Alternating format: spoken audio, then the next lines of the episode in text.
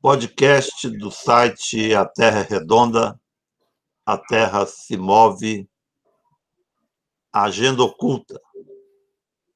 O tema de hoje é, novamente, o vídeo da reunião ministerial de 22 de abril e o que está subrepticiamente colocado ali configurado nessa expressão uma agenda oculta alheia ao debate público. Participam o professor Leonardo Avritzer, de Ciência Política da UFMG, e o professor Eugênio Butti, da Escola de Comunicações e Artes da Universidade de São Paulo. Vou passar primeiro a palavra ao professor Leonardo Léo, com você. É, bom, em primeiro lugar, boa tarde ao Ricardo, boa tarde ao Eugênio, é um prazer tê-lo aqui é, como parceiro nessas reflexões que são difíceis, porque, na verdade, nós tentamos analisar elementos importantes da conjuntura brasileira é, enquanto eles estão acontecendo a base quase diária, né? Então, é, eu acho que a primeira coisa a ser dita em relação a esse vídeo é: o vídeo é um vídeo importantíssimo, gravíssimo, mas que, na verdade, ele não acabou, na minha opinião, corroborando aquilo que seria a sua principal função, né? ou seja, né, mostrar que o Bolsonaro, de fato, tentou intervir é, na Polícia Federal. Eu acho que o vídeo não é, comprova muito fortemente isso, mas ele mostra algumas outras questões que nós estamos aqui chamando de agendas ocultas do governo, que são muito mais graves do que uma possível intervenção da Polícia Federal. E aqui eu cito duas, né? É, a questão é, de armar a população contra as instituições e a questão de um serviço de segurança paralelo. É muito difícil analisar o Bolsonaro de acordo com, é, vamos dizer, conceitos da ciência política ou da teoria política, porque ele é uma pessoa, assim, tão é, completamente fora de controle da maneira como ele se expressa, que seria difícil classificar.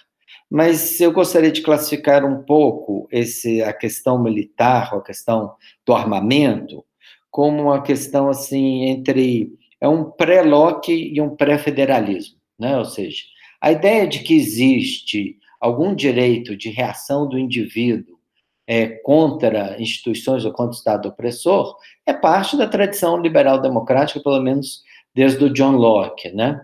Mas o vídeo ele não é um vídeo lockeano, ele também não é um vídeo federalista, né?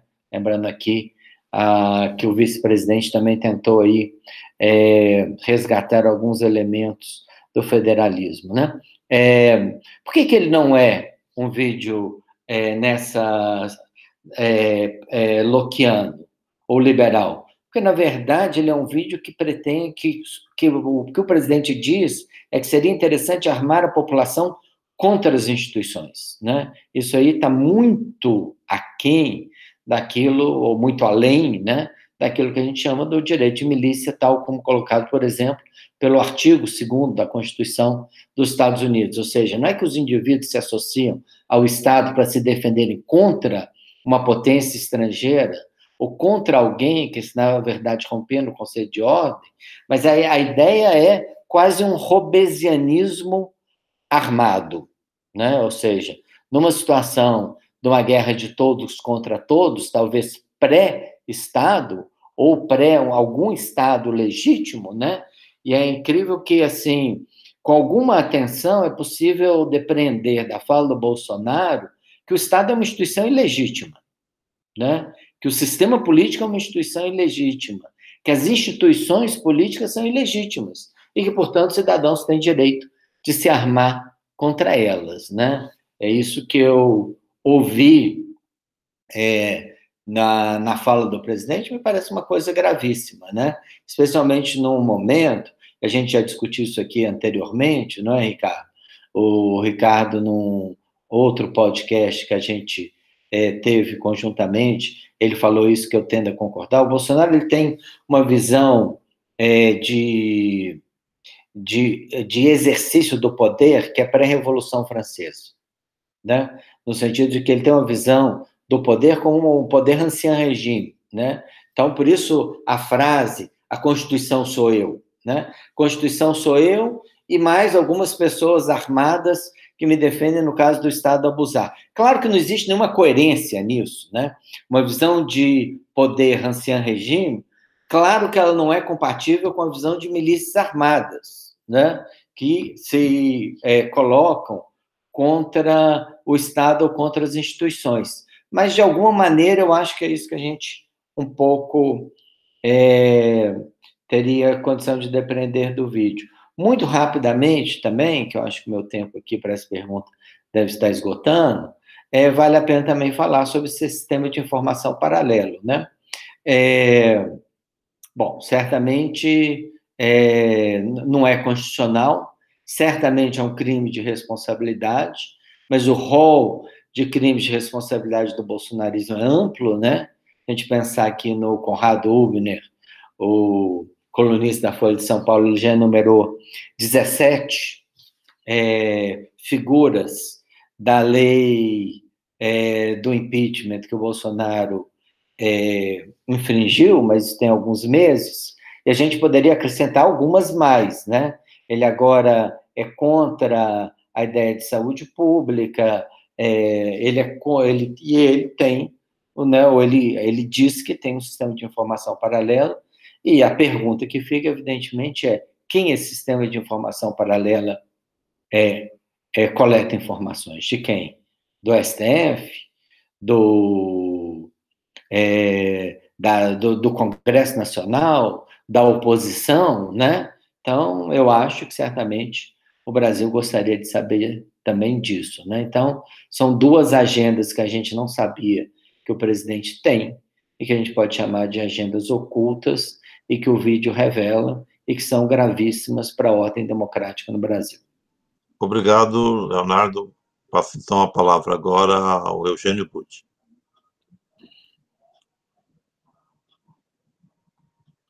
Eugênio, é necessário ligar o microfone. Obrigado, Ricardo Mussi, e parabéns pelo trabalho que vocês vêm desenvolvendo a Terra é Redonda. Obrigado, professor Leonardo Avritzer, é, que eu sigo de tanto tempo. É um prazer e um aprendizado para mim estar nesse diálogo com vocês. É, de fato, e eu sigo nessa linha, o vídeo um pouco é, apavorante pela sua deselegância, é, ele revela é, agendas ocultas do governo. Isso deveria chamar mais a nossa atenção, porque quando nós dizemos existe tópicos de uma agenda oculta do governo que transparecem aí, a gente está dizendo que há ações coordenadas a partir da cúpula do Poder Executivo instalado no Palácio Planalto, caminhando numa direção e por trilhas que são de desconhecimento da sociedade brasileira. Isso não está em debate, isso não faz parte é, dos assuntos que a cidadania discute e, principalmente, não faz parte dos temas que suscitam reações, ou que deveriam suscitar reações. E esse aspecto do subreptício, esse aspecto é, de uma visão de ação de governo às escondidas do público, Portanto, uma ação que evita a necessária prestação de contas, evita a necessária accountability que marca as gestões da coisa pública na sociedade moderna, aparece em, em falas também subreptícias. quando aquele ministro ah, diz que é preciso aproveitar esse momento para passar a boiada, como quem diz, vamos aproveitar a pandemia, como quem diz, vamos aproveitar as mortes, vamos aproveitar que a imprensa está ocupada com isso, e ele diz isso textualmente, para passar a nossa agenda, ele está dizendo que é, eles, eles ali reunidos governam às escondidas. Isso é um tópico fundamental que não foi devidamente explorado, mas que precisa ser enfrentado. O governo que aí está governa às escondidas. E aqui, na fala do Leonardo Avritzer, nós já destacamos dois pontos essenciais dessa agenda oculta: armar a população, que é uma expressão que precisa ser qualificada, e a outra, nas falas do presidente, o meu serviço particular de informação, uh, as informações que eu recebo de uma estrutura que não é conhecida. Esses dois pontos são muito eloquentes nesse sentido. Quanto a armar a população, é, é primeiro necessário dizer que é, facilitar, o que, que isso quer dizer? Isso não quer dizer que cada cidadão esteja recebendo armas na sua casa, não é isso. É que esse governo facilita a circulação de armas na razão inversa em que ele dificulta a circulação de livros. Isso nós já sabíamos. Esse é um governo que estabelece empecilhos gravíssimos, afrontosos à cultura e às artes, é, procura submeter a universidade a uma asfixia e facilita a circulação de armas. Mas isso não significa armar a população. Isso significa armar a base organizada de sustentação desse pacto autoritário aí, que pode ser uma base organizada de aspectos, nós não sabemos até que ponto, milicianos. É uma banda armada que nós não sabemos o que, é e que está se preparando para agir. E a outra coisa, o serviço particular de informações, é, o que, que tem aí? É uma pergunta. É um sistema de espionagem? É um, uma estrutura que vaza é, trabalhos das estruturas oficiais, mas vaza a informação das estruturas oficiais para a presidência da República por mecanismos ilegais, clandestinos? Essa agenda oculta precisa ficar clara porque esse governo, que governa às escondidas, como está patente, é, está aprontando mais alguma, e a sociedade brasileira está em risco. Se houver tempo, eu diria apenas o seguinte: ele diz armar as pessoas, ele diz que está armando pessoas para proteger a liberdade. Na verdade, ele está municiando estruturas paralelas para que essas estruturas paralelas desconhecidas tenham a licença ilegal para combater a liberdade. Combater a liberdade daqueles que discordam do governo. Esse é um governo contra a liberdade dos que discordam do governo. Essa é a agenda oculta dele. Obrigado, Eugênio. É, Leonardo, a palavra retorna novamente para você. Por favor, é, ligue o microfone. Tá. Não, continuando aqui, é, o, acho que algumas questões foram muito bem colocadas pelo Eugênio Butti. É, é isso, assim, eu, e eu acho que eu gostaria de seguir nessa direção, ou seja, né, é, o Bolsonaro e o bolsonarismo não têm uma visão nem de ditadura e nem de liberdades, ou, se vocês quiserem, tem uma visão distorcida do que é uma ditadura e do que são liberdades, né? Então, para ele, por exemplo, o estado de bem-estar social é uma ditadura, né? Ou seja, a ideia de um estado ativo que regula indivíduos, né? Que é, na verdade, o que a gente tem em todas as principais liberal democracias do mundo, ele praticamente considera esse Estado uma, uma ditadura, né? Então, é, e o que, que é liberdade? Liberdade é mais ou menos alguma coisa como que a gente está vendo no estado do Texas, por exemplo, em relação à pandemia, né? Algumas pessoas, né, de áreas que foram é, é, ordenadas para fechar, colocaram milicianos armados para impedir que a polícia é, implementasse a, as determinações do governador do Texas. Isso para o Bolsonaro é liberdade, né? Então, nós temos um problema gravíssimo aqui e que se acentua porque o Bolsonaro, ainda que ele não seja um militar, né? Mas esse é um governo semi-militar, né? Ah, e olha que semi-militar ainda é talvez uma diminuição do que esse governo é, né? Nós temos mais militares nesse governo, em cargos de primeiro e segundo escalão, do que havia no governo de João Batista Figueiredo. Mais do que isso, a gente começa a ver uma escalada de ameaças. Algumas partiram do presidente, mas agora é, o entorno dele anda fazendo ameaças, né? Então, para falar um pouco aqui do, do pós-vídeo, né? No pré e no pós-vídeo, nós temos um ator fundamental, que é o general Heleno, né? E quem é o general Heleno, né?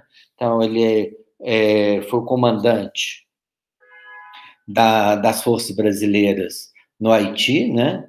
É onde ele ali é, instituiu uma visão de repressão política a setores populares, a setores nem populares, mas pobres, né, que levou à morte de um conjunto de pessoas, né? Mais uma vez, isso também faz parte da concepção do bolsonarismo, né? Ou seja, o bolsonarismo ele tem tanto uma visão é, de ditadura, quanto uma visão distorcida de liberdade, quanto uma visão de punitivismo em relação a classes populares, né? As três coisas de alguma maneira é, estão associados.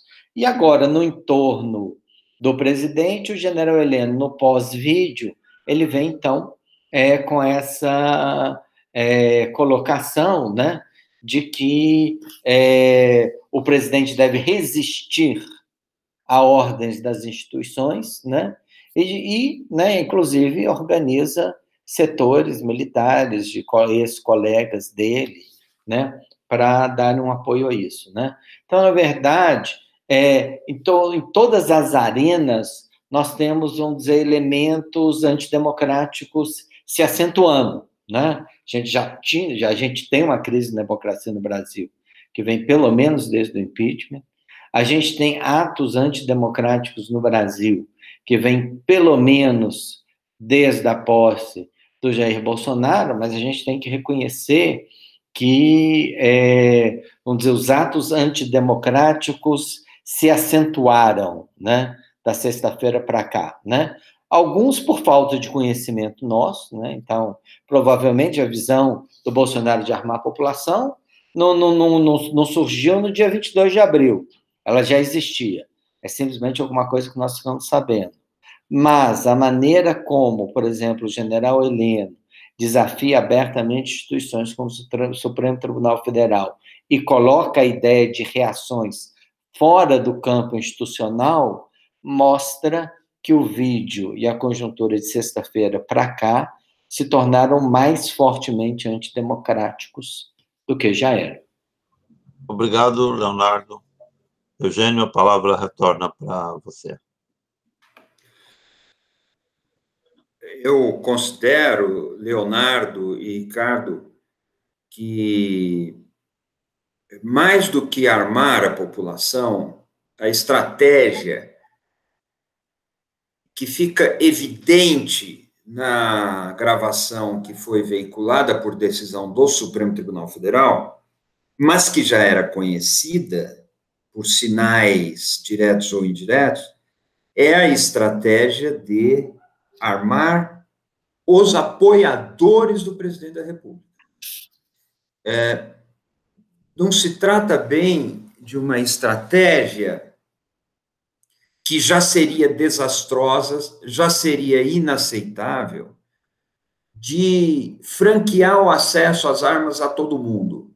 por balanceamentos ocultos, como são ocultas as agendas essenciais deste governo, há um privilegiamento, por assim dizer, dos setores mais ou menos organizados já em torno das armas, que são setores que orbitam um pouco as estruturas policiais, é, flertam com as milícias ou mesmo se confundem com as milícias, até onde vai isso a gente não sabe, mas é, seguramente o que existe neste governo que facilita a circulação de armas e dificulta a circulação de livros de cultura é um armamento deliberado dos setores de apoio do governo é, e de apoio armado do governo.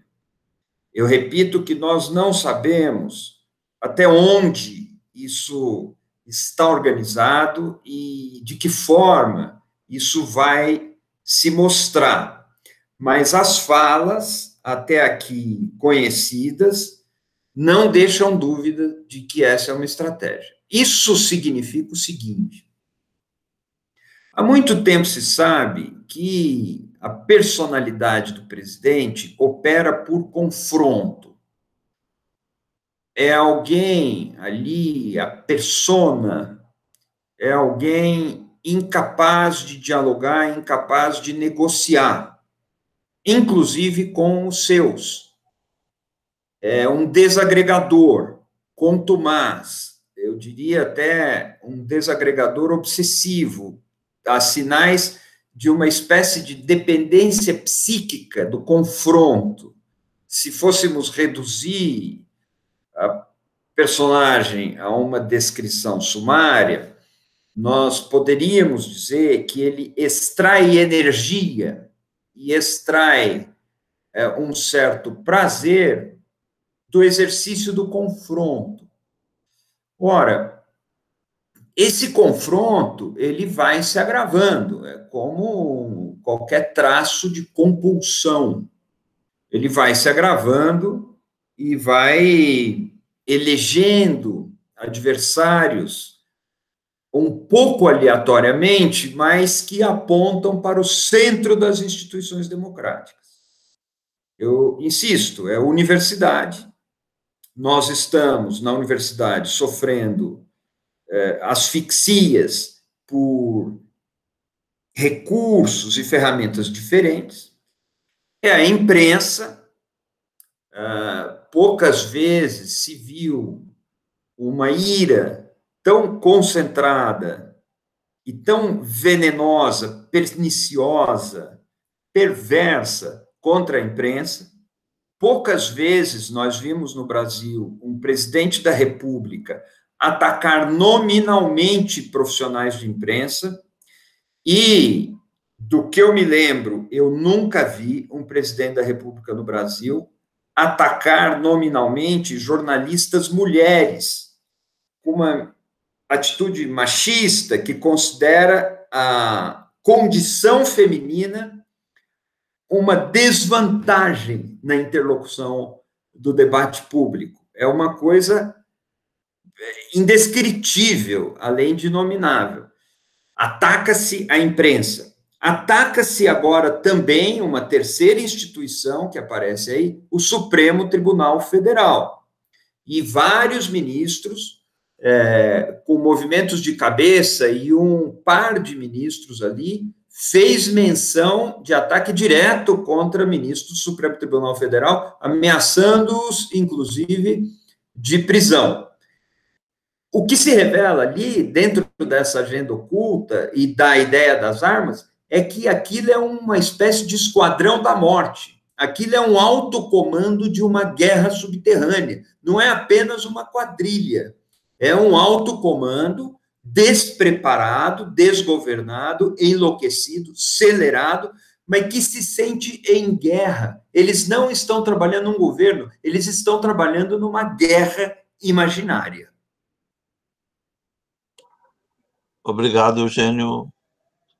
Leonardo, com você. Leonardo. Gostaria de um pouco o raciocínio do Eugênio, que eu acho que é isso, assim, uma das coisas que mais surpreende no vídeo e na reunião é o fato de que, assim, o Brasil vive uma pandemia, né, tá? Inclusive, é, eu tenho uma dúvida é, grande se, na verdade, aquelas pessoas entraram ali preocupadas com isso. Não dá essa impressão, né? O presidente falou mais tempo sobre é, controle de velocidade de caminhões é, pelo Imetro do que ele falou sobre a pandemia, né? E não por acaso, né? O Brasil tinha 2 mil mortos é, pela Covid-19 no dia 22 de abril, e hoje tem mais de 20 mil, né? Mas ninguém discutiu, né? Um dos motivos, né? Evidentemente que nós temos muito mais mortos hoje é porque ninguém discutiu como deter a pandemia, né? E aí eu acho que aqui entra uma questão importante do governo Bolsonaro. O governo Bolsonaro, ele não é um governo que tem uma concepção de governabilidade. Ele não se preocupa com a governabilidade. A gente vê assim o caos na educação superior, ou, ou o fato de que nós, é, nos últimos dez dias, não temos um ministro da Saúde no meio de uma pandemia, isso não parece preocupar o presidente. Né? O presidente não se preocupa com isso. Né? O presidente se preocupa com isso que o Eugênio Butti colocou muito bem, com a ideia de que ele está numa guerra contra a esquerda, né? Então, é, a guerra contra a esquerda é muito mais importante do que enfrentar a Covid-19. E ela é, de fato, o tema, ainda que com toda a balbúrdia de um conjunto de pessoas falando coisas completamente disparatadas, não dá a impressão de ser uma reunião ministerial, mas ainda assim, se tiver um tema, se teve um tema na reunião ministerial do dia 22 de abril, o tema foi a guerra contra a esquerda. O tema não foi, ou contra o sistema político, o tema não foi a Covid-19, né? Eles não, tão, não estão muito interessados nisso, né? Agora, é, caminhando um pouco, né, vale a pena a gente pensar um pouco o que, é, então, esse conflito Jair Bolsonaro e Sérgio Moro, né? Assim, são dois projetos paralelos, né? É, eu entendo a Lava Jato como uma operação antirrepublicana que tentou criar um facciosismo, né? Um faccionalismo, uma facção dentro da 13ª Vara da Justiça Federal é, de Curitiba, com o objetivo de utilizar a ideia da luta contra a corrupção para enfraquecer a esquerda e, eventualmente, derrubar o governo de esquerda, né, algo que foi feito, né, e tentar reorganizar o sistema político, né, pode ser que, que, que o, o lavajatismo não tivesse o bolsonarismo como principal aliado ao final desse processo, mas não tem nenhuma dúvida que ele aderiu a essa proposta, né? Então, é, o, o lavajatismo e o bolsonarismo, eles são anti-sistema político, anti a ideia de governabilidade, enquanto o governo entendido enquanto um plano com metas, organização, né?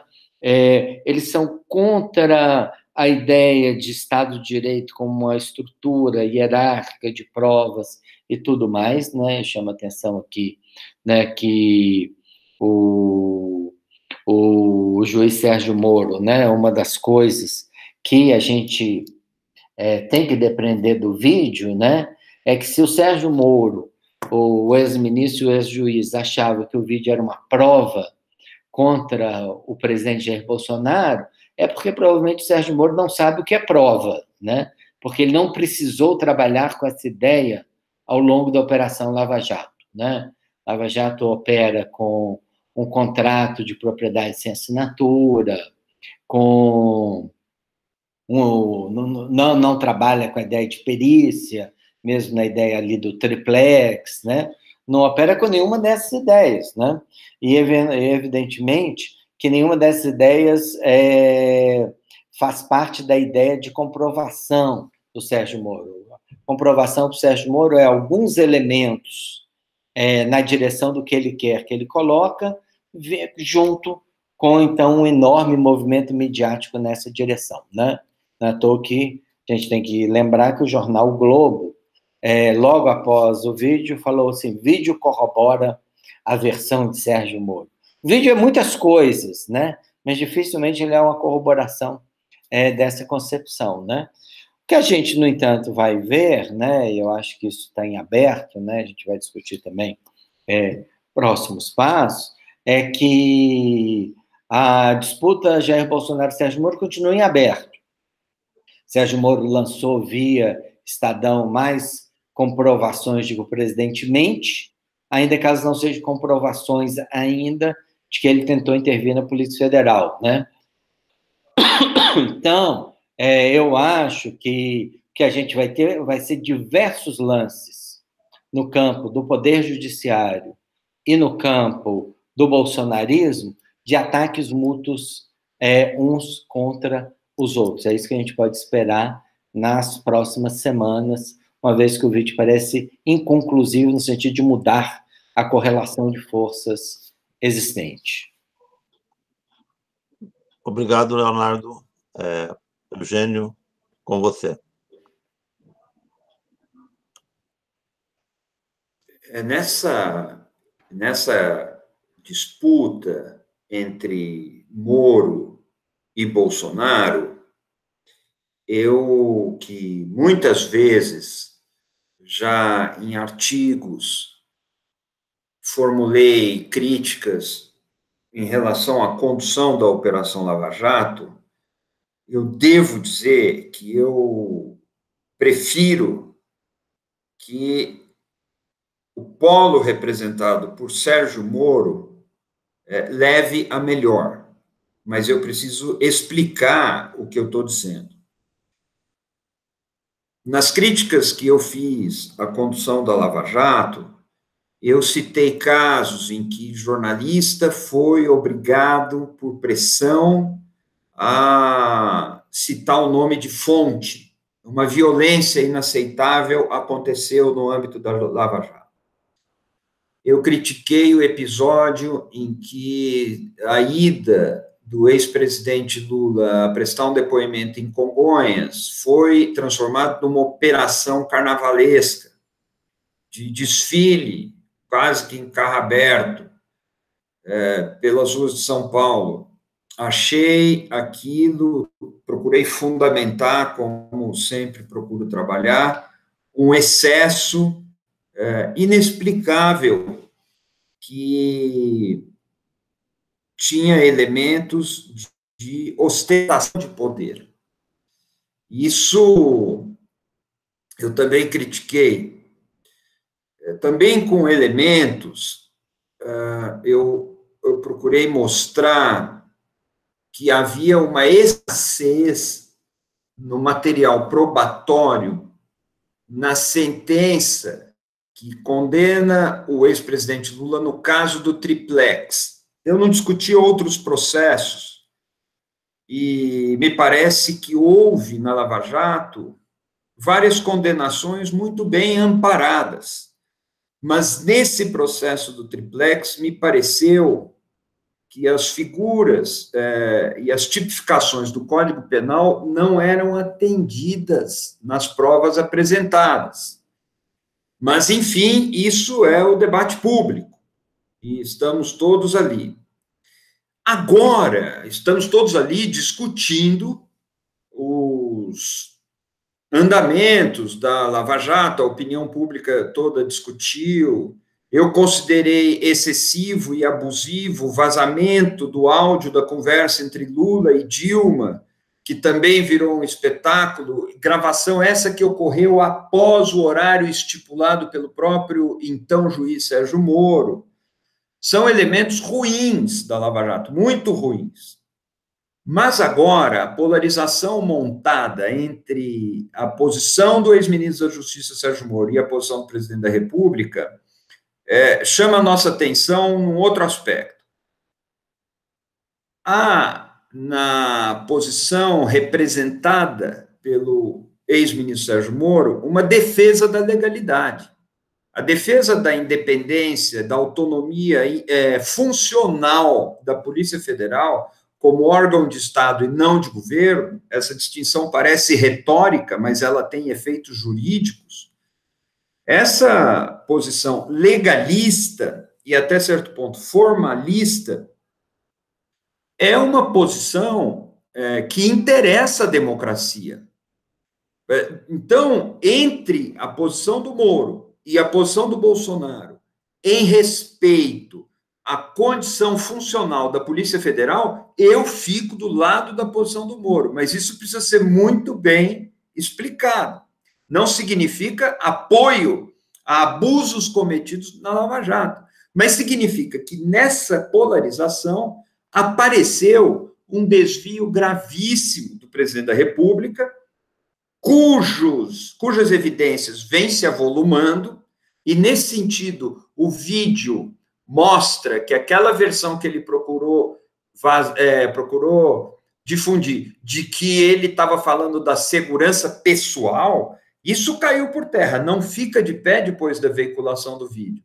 E esse desvio do presidente de querer instrumentalizar, de querer usar para si, para os seus interesses, a Polícia Federal, ficou muito claro na polarização com o Moro, e eu defendo a posição que diz, de acordo com a lei, de acordo com a Constituição, que a Polícia Federal não presta serviços ao presidente da República, é um órgão de Estado.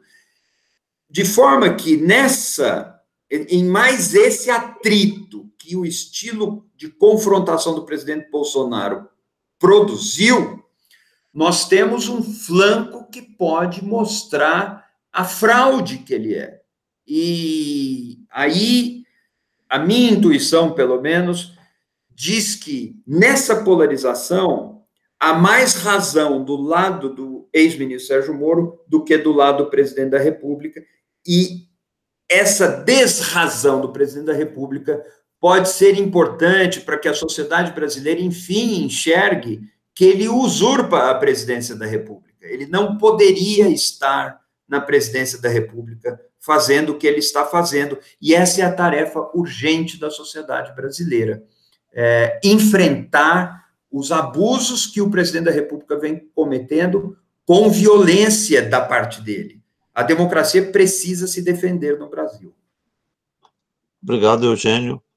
É, agora nós vamos nos encaminhando para o, último bloco, as duas últimas falas desse podcast, e eu gostaria que elas se concentrassem mais detidamente na questão dos efeitos da publicização do vídeo. Primeiro, com o Leonardo.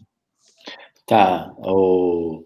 Ricardo, só antes, muito rapidamente, só para Acho que, claro, temos muito mais, tenho muito mais acordos do que desacordos com o Eugênio, e eu acho, eu estou completamente de acordo com ele com a ideia de que o presidente usurpa as atribuições dele e que, na verdade, é preciso mostrar isso muito claramente, né? Estou absolutamente de acordo, mas, assim, a gente tem que mudar o plano probatório, né? Isso que eu estou tentando é, enfatizar.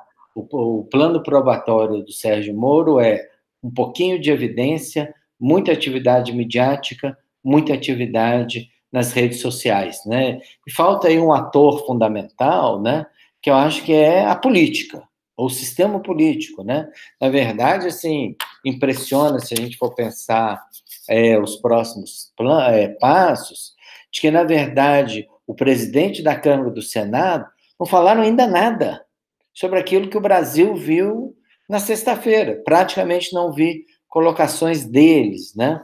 Então, me preocupa que a crise fique simplesmente entre o STF e o Bolsonaro, o Sérgio Moro e o bolsonarismo, porque eu acho que esse é um campo no qual é, pode aparecer uma visão completamente anti, uma saída completamente antipolítica da crise, ou mesmo uma negociação por cima que não vai restabelecer plenamente as nossas prerrogativas, as prerrogativas das instituições democráticas.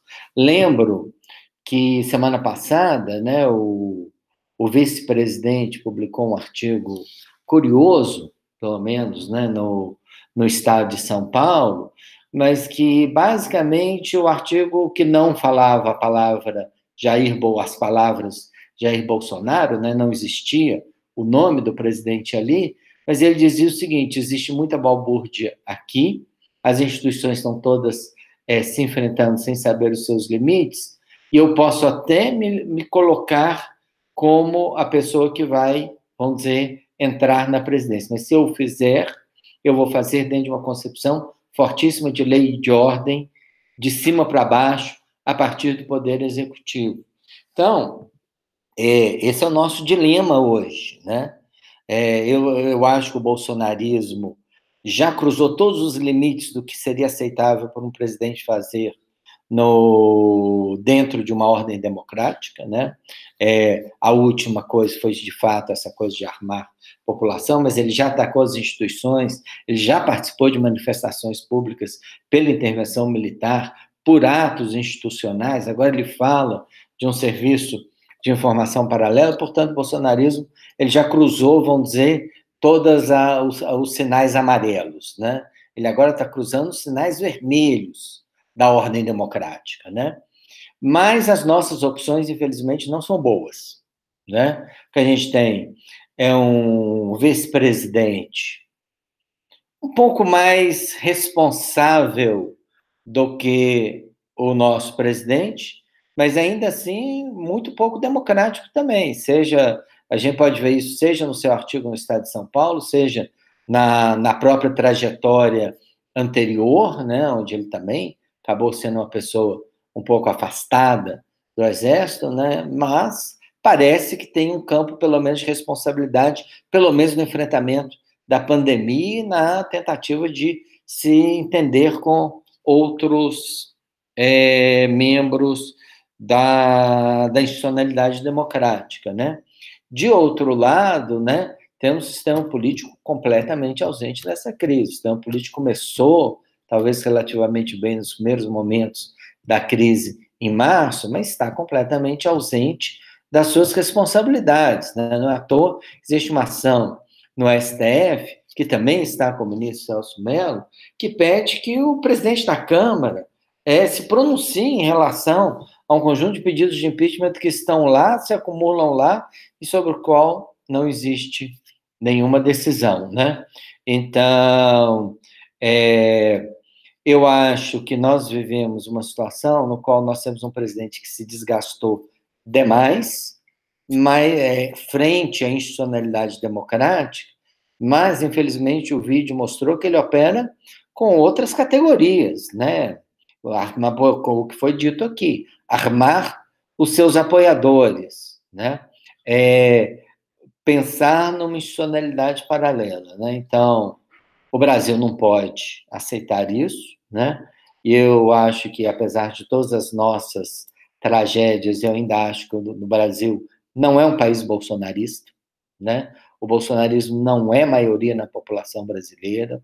Eu acho que a maior parte dos brasileiros ainda quer uma sede democrática para essa crise que começou em 2014 e ainda não chegou ao final. Nesse sentido, eu entendo que o Sérgio Moro, também acho que o Sérgio Moro dá uma contribuição para o campo da legalidade, mas essa contribuição tem que ser associada a uma mudança forte trajetória do Poder Judiciário, que se integre melhor com o sistema político e com as forças democráticas do país.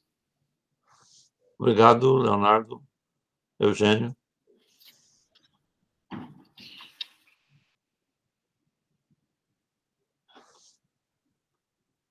Eugênio, ah, agora você tem a missão de concluir o nosso debate.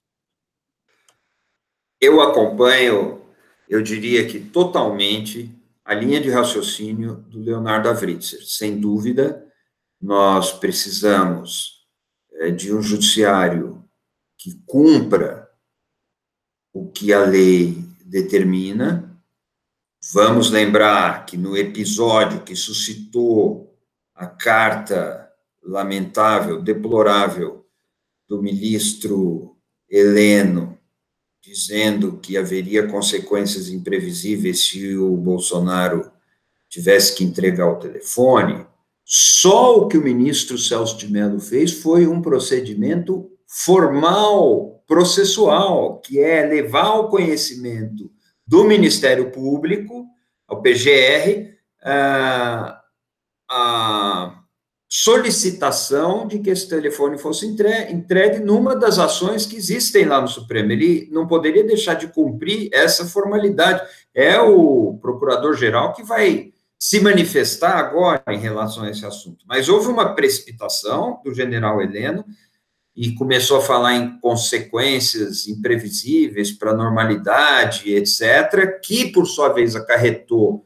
uma outra carta assinada por é, colegas dele das Agulhas Negras, é, gente da reserva, e isso vira uma confusão que em nada diz respeito a seguir a risca a Constituição e seguir a risca a legislação. Aí entra o Judiciário, e eu estou perfeitamente de acordo com o que o Leonardo Avritzer está falando. Também estou de acordo que, por favor, já é mais do que hora do Congresso e da Câmara dos Deputados especificamente avaliar os pedidos de impeachment. Não podemos ficar retardando esse negócio, o presidente da Câmara precisa agir. Que quadro nós temos? Nós temos no Brasil hoje, a categoria parece um ornitorrinco no mau sentido, nós temos uma democracia militar. Nós não temos uma ditadura militar no Brasil, mas está em preparação um regime em que os militares controlam o poder executivo eh, num grau, como o Leonardo Avritzer já falou, superior ao que se verificou no governo João Figueiredo, por mais distantes que as coisas estejam. Nós temos aproximadamente 3 mil militares em postos chaves no comando do Poder Executivo. O Ministério da Saúde agora está militarizado. Faltam médicos e sobram patentes nesse ministério. Mais um pouco e nós teremos enfermeiros batendo continência. E isso é evidente que pavimenta um caminho de demanda crescente por um fortalecimento militarista do governo. Já estamos numa democracia militar e uma democracia em risco. A ideia de guerra, por fim, que faz todo sentido com as agendas ocultas que se insinuaram naquela lamentável reunião de 22 de abril, cujo vídeo foi a público por determinação do Supremo, é uma ideia essencial. Vamos lembrar que a ditadura militar se fez no Brasil com a fantasia dos governantes de que eles estavam em guerra contra o comunismo, em guerra contra as esquerdas, etc. É uma deterioração de afirmação do Clausewitz. Era uma ideia de a política é a continuação da guerra por outros meios.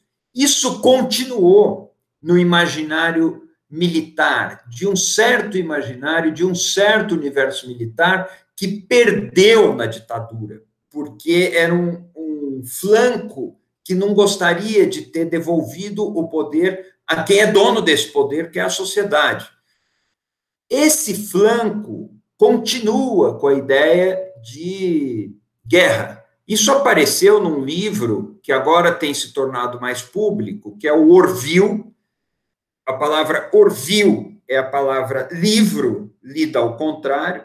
Na verdade, a palavra Orville é o contrário do livro, porque esse é um documento produzido em gabinetes militares, nos bastidores, para dizer que a guerra agora é uma guerra cultural, é uma guerra que é preciso mover no campo da cultura contra as esquerdas, porque as esquerdas ameaçariam a liberdade. É um orvil, e o vil deve ser enfatizado nessa palavra, que acredita no comunismo, mas no comunismo como comedor de criancinhas, quando nem mais a China acredita nesse comunismo. É um mundo completamente fantasioso. Mas aquelas pessoas lá, naquela reunião de 22 de abril, estavam habitando esse mundo fantasioso. estavam eh, proclamando que elas se sentem em guerra, que elas estão guerreando, estão guerreando contra a universidade, contra os servidores públicos, estão guerreando contra o Congresso, contra o Supremo Tribunal Federal, contra a imprensa, contra as artes, contra todo tipo de comportamento que, na visão deles, ameaça a família. E muito expressivo dessa visão de guerra foi a declaração do ministro da Educação, não quando ele diz que vai prender os ministros do Supremo, que gostaria de prender alguns dos ministros do Supremo. Isso é uma é um assinte completo, mas isso não foi o pior. O que foi pior foi ele dizer que ele não foi para lá para fazer o jogo, ele foi para lá para lutar. É incrível que o ministro da Educação não saiba que está lá para educar e para fazer sim o jogo, para ler a cartilha, para fazer o jogo das instituições, para fazer o jogo do Estado Democrático de Direito, que é um protocolo, que é um rito, que é uma liturgia, e educar a população. Ele se sente lá numa guerra, ele se sente lá lutando. Lutando contra quê? Contra inimigos inexistentes, inimigos imaginários. E eles querem acentuar a violência, o grau de violência, para mover essa guerra. Nas palavras do presidente, eles armam os brasileiros para mover essa guerra. Eles querem guerrear, guerrear contra ninguém são figuras do passado, figuras que foram expelidas de um passado sombrio, desconhecido, subterrâneo, e chegam no presente para ser violentos contra sabe-se quem. É nesse estado de coisa que nós estamos, e sim, nós precisamos ter uma canalização para a indignação que esse governo desperta, e essa canalização é tirar o presidente da República pelas vias legais. Ele já deu todos os elementos para isso. Se o vice tiver que assumir, que assuma e governe dentro dos marcos legais. Ou nós temos essa perspectiva, ou a população indignada não terá por onde caminhar e nós ficaremos sem movimento. Por isso é tão importante também a unidade contra o fascismo, em que o Chico Alencar volta a insistir agora mesmo na Terra redonda, para que a gente tenha este caminho. É o que nos resta, nós teremos que andar por ele. Obrigado, Eugênio. Agradeço a todos os que participaram, que ficaram, estão a nos ouvir. Encerrando aqui mais um podcast do site A Terra Redonda.